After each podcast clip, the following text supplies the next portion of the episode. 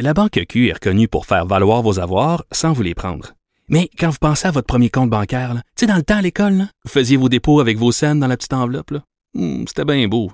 Mais avec le temps, à ce compte-là vous a coûté des milliers de dollars en frais, puis vous ne faites pas une scène d'intérêt. Avec la Banque Q, vous obtenez des intérêts élevés et aucun frais sur vos services bancaires courants. Autrement dit, ça fait pas mal plus de scènes dans votre enveloppe, ça. Banque Q. Faites valoir vos avoirs. Visitez banqueq.ca pour en savoir plus.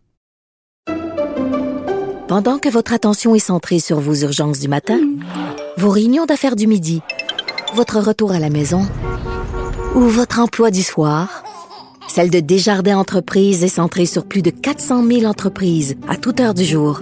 Grâce à notre connaissance des secteurs d'activité et à notre accompagnement spécialisé, nous aidons les entrepreneurs à relever chaque défi pour qu'ils puissent rester centrés sur ce qui compte, le développement de leur entreprise.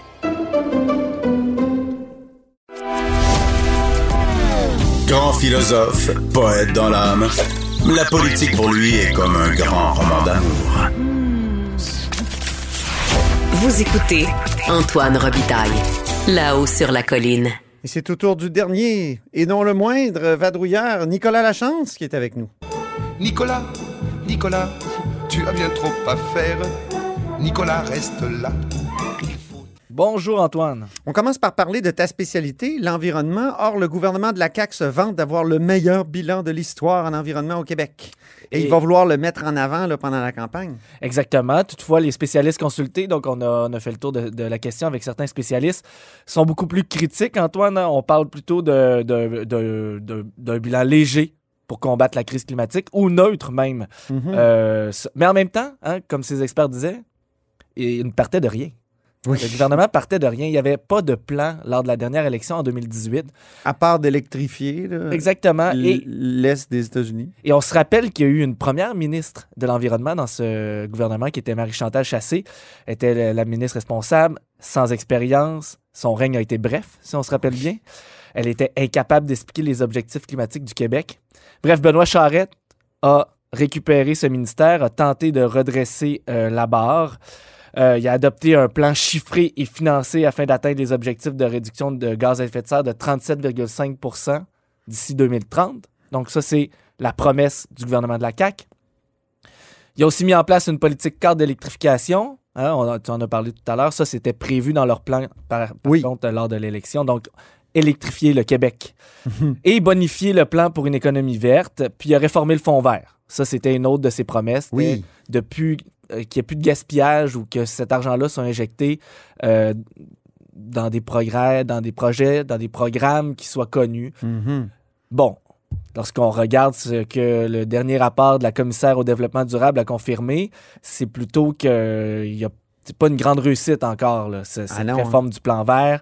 Euh, on, on se rend compte qu'il y a pas moins de 5,4 milliards des dollars qui ont été injectés dans des programmes de réduction sans qu'il y ait eu d'évaluation préalable. Donc, on savait même pas si ces programmes-là allaient mener réellement à des effets positifs de réduction de gaz à effet de serre. Donc, euh, Est-ce qu'on est encore à, à ces scandales au, autour du fond vert? Là, on avait donné de l'argent à Air Canada pour qu'ils mettent des ailerons sur des... on n'est plus supposé. Donc, le ministre assure que c'est qu'il y aura une évaluation qui sera faite, là, donc qu'il y aura un rattrapage, mais la commissaire continue de craindre qu'on n'atteigne même pas ses objectifs euh, de gaz à effet de serre, euh, de réduction de gaz à effet de serre. Euh, 37,5% Donc, ça, c'est la CAC qui promet ça. Mhm. Donc, et en ce moment, dans son plan, ils ont trouvé 51% seulement des moyens pour atteindre cette cible-là. Ils se vantent que ces 51% par contre, calculés, euh, ils ont été capables de... de- C'est du solide. C'est du solide. Ils savent où, où ils vont aller le chercher. C'est quantifié, c'est qualifié. Tout y est. C'est vrai que Québec solidaire, lui, a une cible beaucoup plus ambitieuse, 55 point quelques pourcents, Ben- mais on ne sait pas comment. On a- J'en viens. pas comment ils veulent y arriver. Exactement. Donc, pour la, la cible de la CAQ, on sait comment ils veulent, ils veulent, ils veulent y arriver. Toutefois, ce que les, les experts critiquent, c'est que c'est une cible qui a été ab- établie en 2015. Donc, 37,5, c'est une vieille cible qui manque d'ambition. Ça, c'est ce que les spécialistes euh, soutiennent. Pour les libéraux, Mhm. la cible 45% d'ici 2030. Donc, prochainement, là, la chef devrait présenter euh, une série de propositions concrètes pour permettre d'atteindre une cible intermédiaire là, pour 2030, une cible qui dise plus ambitieuse que celle du gouvernement. Il y a un grand projet là, de nationalisa- nationalisation de l'hydrogène vert qui pourrait nous mener à ça, selon eux. Euh, l'hydrogène vert, par contre, qui ne fait pas consensus au sein, euh, même pas. au sein des environnementalistes. Donc, Même au sein du Parti libéral. même au sein du Parti libéral, oui.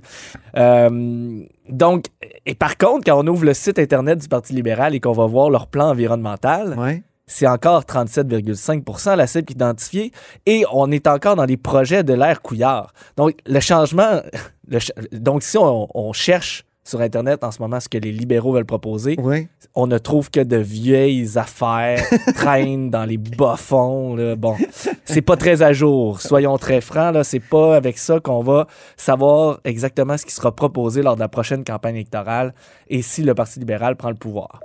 Québec solidaire, Oui. 55 C'est une cible extrêmement ambitieuse. Hein. Faut, euh, Oui, c'est que- ça que je disais tout à l'heure, bon, on ne sait pas comment. Exactement. c'est la critique, c'est que les, les outils pour les atteindre, bon, devraient être connus bientôt. Ils nous promettent un plan détaillé. Mais. Mais comment? Comment? On, on a hâte de, de savoir ça. Ils devront livrer la, marchan- la marchandise, nous fixer. Bon, c'est bien beau fixer une cible. Mhm. Maintenant, il faut. euh, il faut y arriver. Puis le Parti québécois? Et le Parti québécois, donc 45 Euh, Lorsqu'on va sur Internet euh, voir le plan du Parti, libéral, du, du Parti québécois, c'est celui qui est le mieux détaillé.